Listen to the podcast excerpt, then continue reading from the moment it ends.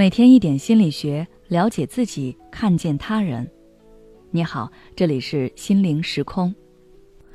今天想跟大家分享的是，为什么你的钱总是不够花？在现在这个极其方便的时代，我们越来越容易获得一些物品，我们的购物欲望也越来越难以控制。比如在各种各样的购物节，六幺八、双十一。在李佳琦一声又一声的 “Oh my God”，买它，无数的人被情绪带动，无脑下单，为了活动满减凑单，一笔又一笔。但仔细想想，你的钱是否就在这一次次的消费中像流水一样淌走了？如果想要规避这样的情况出现，你需要了解一下是什么原因导致你的钱好像永远不够花。据我的观察，主要有以下几点。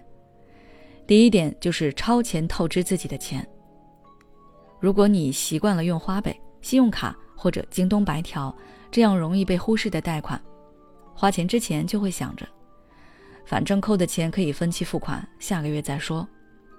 结果每个月生活费或工资一到账，就立马得去还上个月的花呗，永远都在偿还上个月的债务，花钱的能力超出了自己的赚钱能力。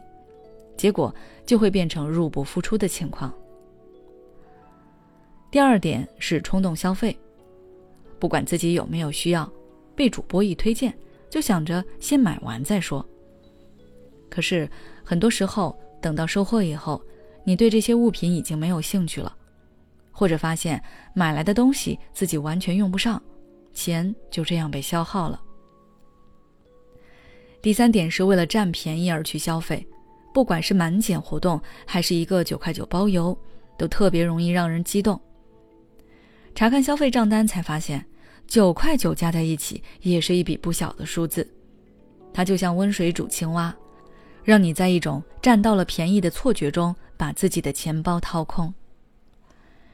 第四点是，可能虚荣心促使你做了很多不匹配你收入的消费。月收入三千多，却要买一个一万多块钱的包。只为了身边人羡慕的眼神，而当你有了这个包包之后，又会觉得廉价的东西都配不上自己，于是一味的追求大牌奢侈。可是你有没有想过，它带给你的愉悦又能持续多久呢？你的未来能交给这些包吗？如果你已经察觉到自己正在消费陷阱中，想要改变境况，那该做些什么呢？给你几个小建议。第一个就是规划自己的钱包，可以把自己的钱分为这几个类别。首先是房租、水电、饭钱等等这些固定的开销，然后就是你的娱乐、购物消费。这部分的消费，它的占比应该是你所有收入的百分之二十到百分之三十。规划好钱，才能更好的消费。当你心里有数，才会理性一些。第二个方法是给自己创造一个消费冷静期。当你很想要一个东西的时候，可以先把它加入购物车，然后仔细的想一想，这个东西能够用到它的频率是多少，你是否真的需要它？然后等待一个礼拜再去看它。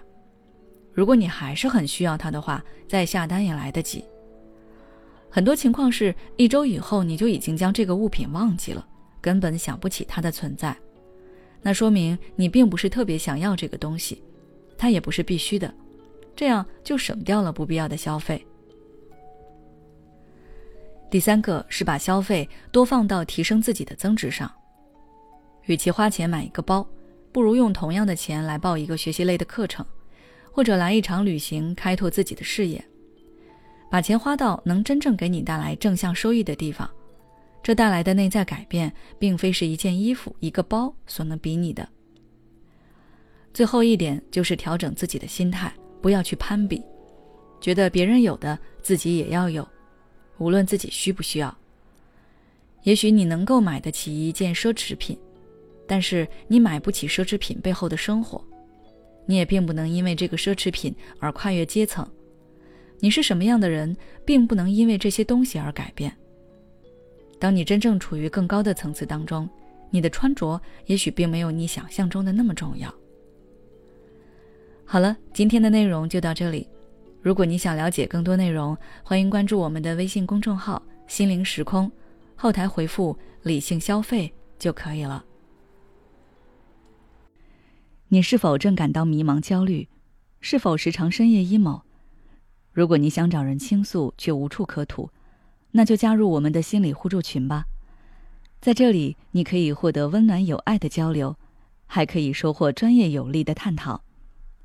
只要你关注微信公众号“心灵时空”。回复“心理成长”就可以获得入群资格了。